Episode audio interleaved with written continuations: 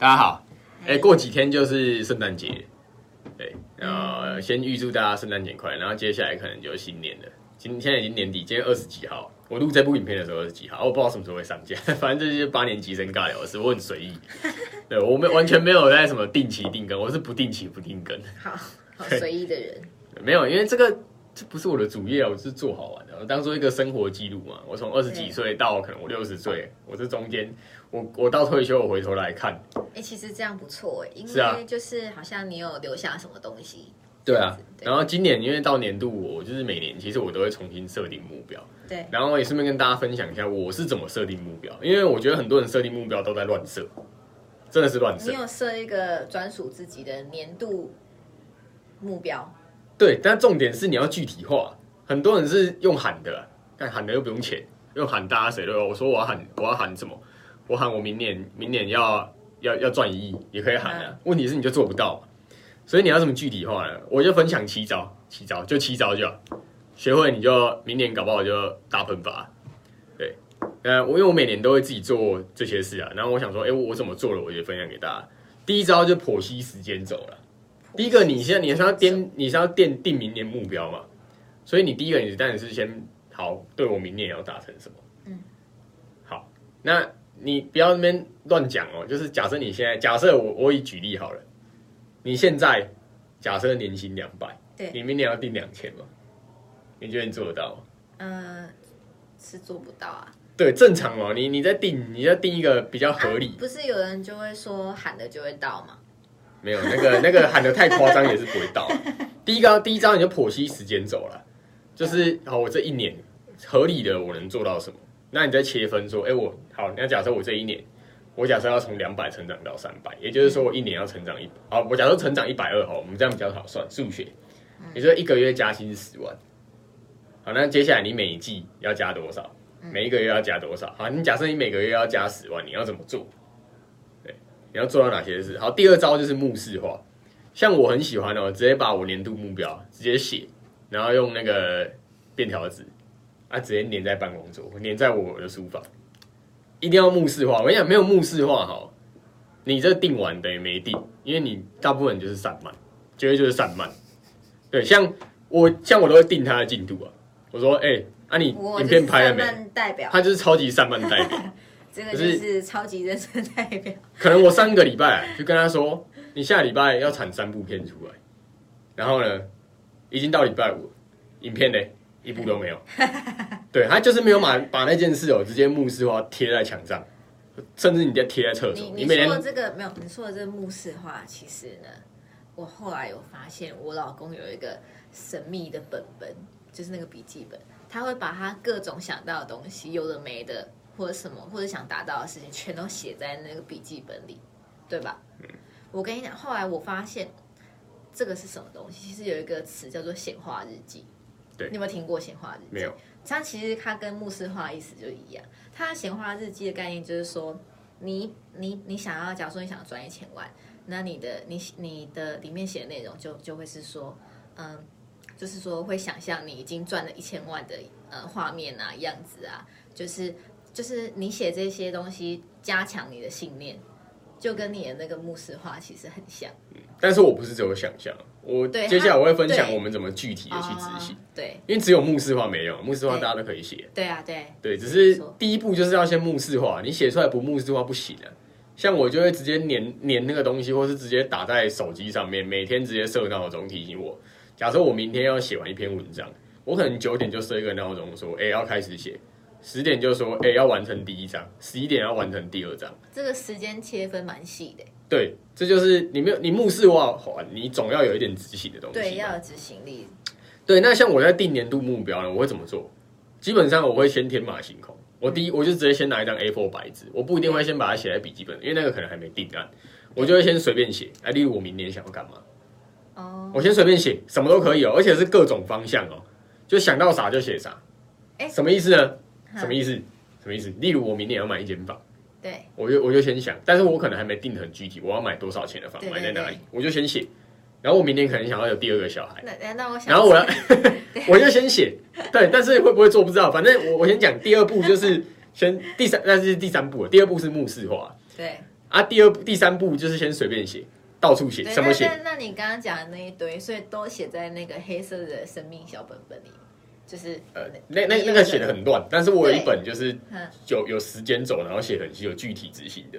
哦哦，这个是整理过后黑色本本那是乱写啊，乱写就是就是等于啊，例如说你你想要生第二个小孩什么之类的，对对对对。对对对那这个其实就就跟显化日记超像的、啊，对这个这个才叫显化日记。刚刚那个目视化这个是不是，刚刚那个目视化是已经有具体的，就是我可能就知道年我下礼拜就是可能要拜访三个客户，这个叫目视化。因为显化日记这个概念是我前阵子才知道，然后我一听到这个东西，我心想说，这不就是我老公在做事吗？对但是他本人可能不知道他做的那个是显化日记，他知我不知道，我不知道你这个名词是什么，对但是因为我读的书都比较偏向呃三管大师念，对例如像什么彼得杜拉克这种，所以他们可能他就叫牧师化，他就他的他的对专名字叫他的专有名叫牧师化，对对对对对我我可能看的刚好是比较偏向有点心灵层面的东西，然后对对它它变成他叫做显化日记。哦，对，说到书啊，像他看的书跟我选的书一定都不一样。基本上我在选书很直接，我会直接选那个领域的大师权威对写的书，我不会选那种什么畅销书。而且，呃，虽然这样讲不好，然后我觉得台湾的现在想说想想说什么啊？台湾人现在的阅读哦，我觉得有点品质下降。你去看那种书局的排行榜哦，有些我都觉得那个书瞎瞎的，可是它却是畅销榜。然后，而且那个作者哦，可能就是专门在网络上写农场文或是论坛的，结果他出的书你你我知道你想要讲什么，你想要讲那些就是心灵鸡汤文，没有没有没有，心灵鸡汤有些是 OK 的，但是我知道有些真的很农场，就是他们可能只是把一个大师的一个概念，对然后明明就是一个可能两三句话可以解决的一句一个概念，对，他把它写成十篇心灵鸡汤文。但是这个也不套用所有的畅销书都是这样。没有没有，我不是说畅销书就很差，对啊，我是说你现在可以观察现在各大书榜的，嗯，以前你可能是经典会上榜哦，现在经典上榜的比例真的对。真的是在减损。那你那你自己说你自己选书都选怎样子？我就是直接选那种你觉得你，自己选书选的很棒是不是？呃，我在选书哦，例如我会我会，例如我想选三管书，对，我怎么看？我直接上哈佛商业评论，先去看上面有哪些作者，大家讨论度哈佛商业评论，你说一个网站嘛？哈佛商业评论。例如我假设我想选三管书，然后我就直接上去看。啊，例如我想学投资的书，我就直接看投资大师是谁，不是哦，不是那些可能近期短时间内只串起来一两，因为那个很多都会直接消失啊。你还记得前几年很多航海王，二零二二年直接全挂，对，对，所以那经不起时间考验。对，我会直接选经典，对啊经典，所以就是那些国外大师的不一定是国外，作品嘛。对，其实又不不一定外国月亮比较远嗯，其实台湾有很多很强的啊，例如像文学呃文案这种东西，其实台湾很多很强的，像我就蛮喜欢看，例如蔡启华的有书啊。些没有，现在行销文案有些是中国大师很强对对，我我不限制于一定要国外或是台湾，只是哦。我会觉得那个东西要有价值，我才会去看那本书。就就是那个质量要高一点。但通常好像会再翻译成中文的，应该那个书其实都不会太差。它通常啊，那个那个那本书假设翻译成很很多语言，然后呃，那个那个那个作者又很有名气，那本书通写出来说那就不会差。个富爸爸跟穷爸爸，呃对不对？但怎样？但我不得不说，他那一系列的书，我真的觉得他富爸爸穷爸爸第一集啊，的那一本书很棒，但是后面那一系列我真的觉得，那个就是后面就是比较，我觉得他同同样的概念，他已经有点类似为了畅销而畅销了，但这个离题了，这个不是重点。啊，对，那反正呢，第三个重点是，假设你在定目标，你就先随便写，真的是随便写，定目标随便写。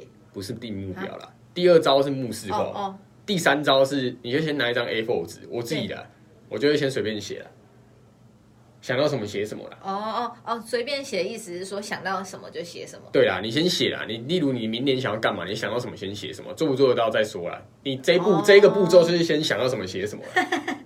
显化日记，对，那第四步是什么？聚焦跟排序啦。嗯你第三步已经先用 A4 纸随便想到什么写什么，你接下来就要聚焦了啦。对，你可能写了一百个，可是很多都很瞎啦。你就开始划掉、划掉、划掉、划掉，就聚焦开。始筛选。那像我通常就会直接把年度目标大纲只定出五个，我可能原本想了一百个，写了一百个，我可能只定出五个。那像我明年呢，我就想要怎么做，我只定了五个。第一个呢，可能再买一间房，对，啊，买在哪边我还没写嘛，因为我只是先聚焦跟排序，然后我可能排它排它的顺序在呃第二或第三个重要的。对对，那我我我聚焦五个，我第二个聚焦就是，哎，可能我想要呃我会说什么想要第二个小孩嘛？没有，因为这个不是一个人就可以定的，这不是一个人就可以定，所以我就把这个先去掉了。对我可能就是定，我明年我至少要看十二本书，哼，对，而且是经典组。对，对，那我还没想要看什么嘛，对我现在只是先聚焦，先把五个排序出来，那我可能把它排在第三重要的，对之类的，那分享给大家。那第五点你要怎么做？啊，没有，第四点哦，为什么要聚焦排序？是因为人很容易一直处理眼前的杂事。嗯，对，通常你一进公司，你第一你第一件事做什么？我跟你讲，啊他先他先划手机。不是啊，乱讲，那是之前好不好？我现在没有。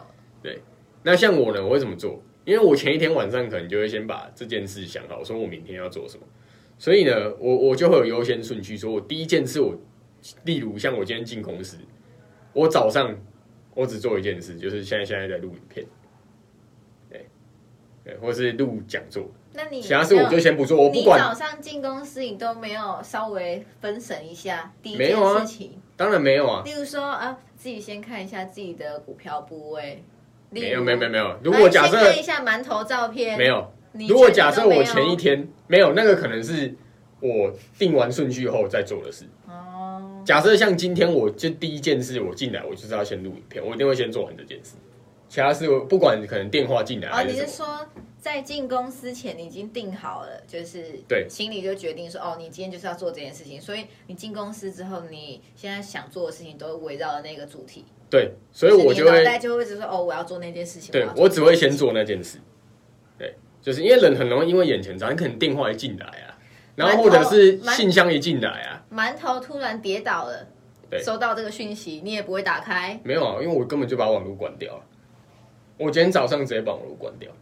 是这样，我今天早上就直接把网络关掉，然后像他就很散。我跟你讲，他一进公司一定杂事先看，嗯、没有，我就是很随意，我就是觉得哦，对，那我我今天要来做什么做什么，就每天要做的事情都不太一样，就不会有个固定的，好像对。可是这件事就会非常没效率，因为你可能你你假设你一个一个礼拜结束后，你回头来看你这礼拜做了什么事，你会发现你什么事都没做，是也没有这么夸张啊。几乎可以算是。对，那那第五点呢？你要怎么具体的如何做？列出你希望的资源、人跟时间。对你，当你列出聚焦跟排序之后，你就要开始切割了啊。例如，像我，例如我想要买一间房，那那间房我就要开始定出说我要买在哪，然后它要多少钱，嗯，头期款要多少，对，然后就要开始，哎，例如头期款要多少，我可能这一季我要赚多少钱，对，然后或者是，哎，我每个礼拜要看几间房。去找到我心目中理想的房子，然后就要开始锁定区域。为什么锁定这一区？开始做市场调研。对，然后就要开始具体如何做，时间，然后又用什么人，用什么人就很重要。例如像我录完影片，那影片可能就必须要找到谁来帮我处理这件事。对，那你就要你一定要具体化，没有具体化，你那个定出来，你绝对不会去执行的。你可能原本定下个月要做这件事，你会发现，然后隔了三个月，你发现你前三个月要做的事只做一件，你明明就定了五件。对，真的很常发生。对，那第六点呢，就是运用技巧提升效率啊，时间、环境都很重要。对，那呃啊，刚刚第五点我还没有讲到，我举个例子哦，像例如像我过年，呃，今年的呃二零二四的春节连假，二月八号到二月十四嘛，对，二月八号到二月十四，我就想说，哎，我二月八号到二月十四，我这每一篇我都要跟大家办一个，哎，跟大家直播一个影片。不一定是直播，我可能要上一部片，跟大家每天聊聊天，就是拜年，每天都要拜年。那是不是这几天我就想说，哎、我要产出几部片？那我要在什么时间之前完成？那我就会想说，哎、接下来像现在二十几号了，我就当做还剩下一个月，嗯，那我。一个月我要完成这些，我每个礼拜要完成几部，我就开始切出来。然后我这个企划标题什么，我要在可能例如明天之前，我就想好所有的主题。那内容我可能要在下个礼拜之前大纲全部完成。对，这叫做具体如何做。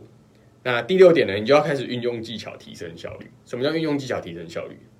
你可以先找出你一番一天当中效率最好的时候，效率最好的时候，对，有最有精神的时候，不一定是最有精神还，是还是那件事情是你觉得做起来最顺手的呃，都不对。啊？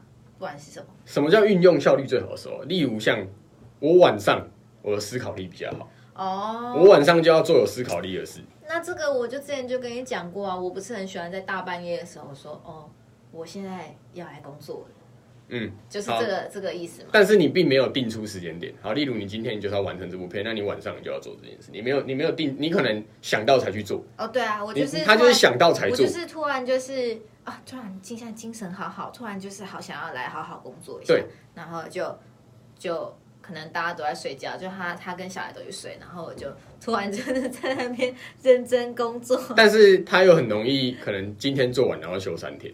就是就是。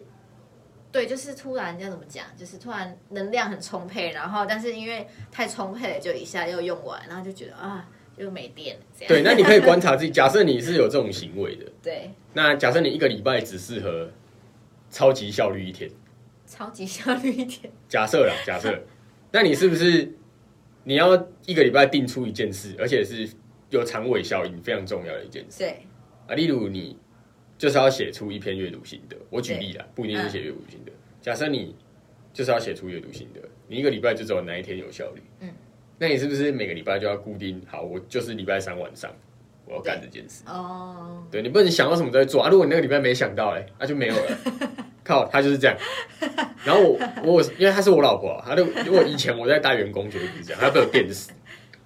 对，如果以前以前我在带，像我以前大学开家教中心那些啊，这员工真的会被我电死，因为员员工只要成方案上来啊，对，对我绝对没有让他那么简单。我说你这个好，你说你要你这个月要达成这个 KPI，你这一周要做什么？回答不出来你就完了。好，这一周假设你回答出来，我就说好，那你接下来每天你要达成什么？对，很这我跟你讲，很多人到这边就直接挂掉，那就真会被我电爆。对，那我觉得这不行啊！你没有具体化，就代表你根本就没规划，不是用喊的就好，你就是写出来而已啊而且你这叫交差啊。嗯，对，他跟我说好啊，我每个月要上三部片，我就说好啊，来，这个礼拜做几部零。是也没有夸张，好不好？哎、那是之前，我现在做很多，好不好？好，那对，请具体化。对你先目视化，再具体化。我觉得要啊。对，那我我好，那你你自己想啊。你假设你之前你说你每个月要要做的那些事，你真的每个月都有达到，达成率是多少？哎、我这个月有达到哦。好，我这个月，那希望你保持。没有，但我接下来不想保持，对，你看这就就是是散漫，这这就是散漫。。对，所以具体如何做就很重要。那你要怎么运用技巧？呃，第六点呢、啊，运用技巧提升效率、环境跟时间。我刚刚讲的时间就是你先找出，你可能像他刚刚，他就说他一个月就只能这样，然后再也是你可以从这是时间。那第二个重点是你可以怎么做？找出环境。嗯，你在什么环境下特别好？什么环境下特别好啊？对，小孩不要来吵我的时候。好，那你小孩在的时候，你就不能做这件事，就这么简单。对，那像我呢，我就会喜欢，呃，例如像我交易的时间，啊，不，不要说交易，像我写阅读心得的时间，我绝对不会在晚上写。对，因为我知道我自己在晚上写阅读心得是完全写不出东西的。因为满头会一直找你。对，第一个是小孩在客厅叭叭叭叭叭，啊，我就会觉得很可爱，我可能就写到一半，可能写一小段，我就分心 出去陪他玩出。去撸一下。出去撸一下。对，那所以呢，我晚上就要做什么事？对，要怎么让自己有环境状况嘈杂的状况下，你还能持续做的事？哎，太难了。所以这就是要找嘛。那或者是早上在公司，你有可能会有电话什么进来，我就不可能那个时间点去，例如拍影片嘛，或者是假设你要拍，你要怎么进到环境？像我现在就直接进直播室，然后手机网络全部关掉。我现在手机网络这一支也没开，然后现在在录那一只也没开，对，就完全不会有讯息进来，对我就直接当消失对，所以环境环你可以从环境着手提升效率，从时间着手。那第七个也是最后的重点，运用成功者的复利方程式。我想你今天假设前六点全部忘记，第一招是什么？剖析时间轴。第二招是什么？目视化。第三招是先随便写，乱写一通，想要什么写什么。第四招是什么？聚焦再排序。那第五招是什么？具体如何做？找出资源、人跟时间。对。那第六点是什么？运用技巧嘛。我说可以从时间、从环境下手。第七点是什么？这个是你假设前六点都忘记了，我想第七点你一定要知道，非常重要。我把它放在压轴，多厉害？这个超重要，就是运用成功者的护理方程式。嗯，就是抱团借力使力。嗯，什么叫抱团借力使力哦？假设啦，你就是你是一个很会很会演讲的人，那因为现在演讲会有问题，你你讲完就没有了。但是如果你把它录成影片放在 YouTube 上面，那大家是不是就会更认识你？哎，你要知道啊，你的东西再好，你的知识再强，你的专业能力再强，行销不出去等于没有。嗯，只要卖不出去，为为什么公司一定要有业务？东西卖不出去，你东西再好都没有屁用。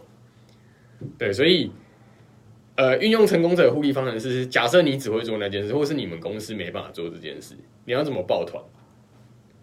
怎么抱团？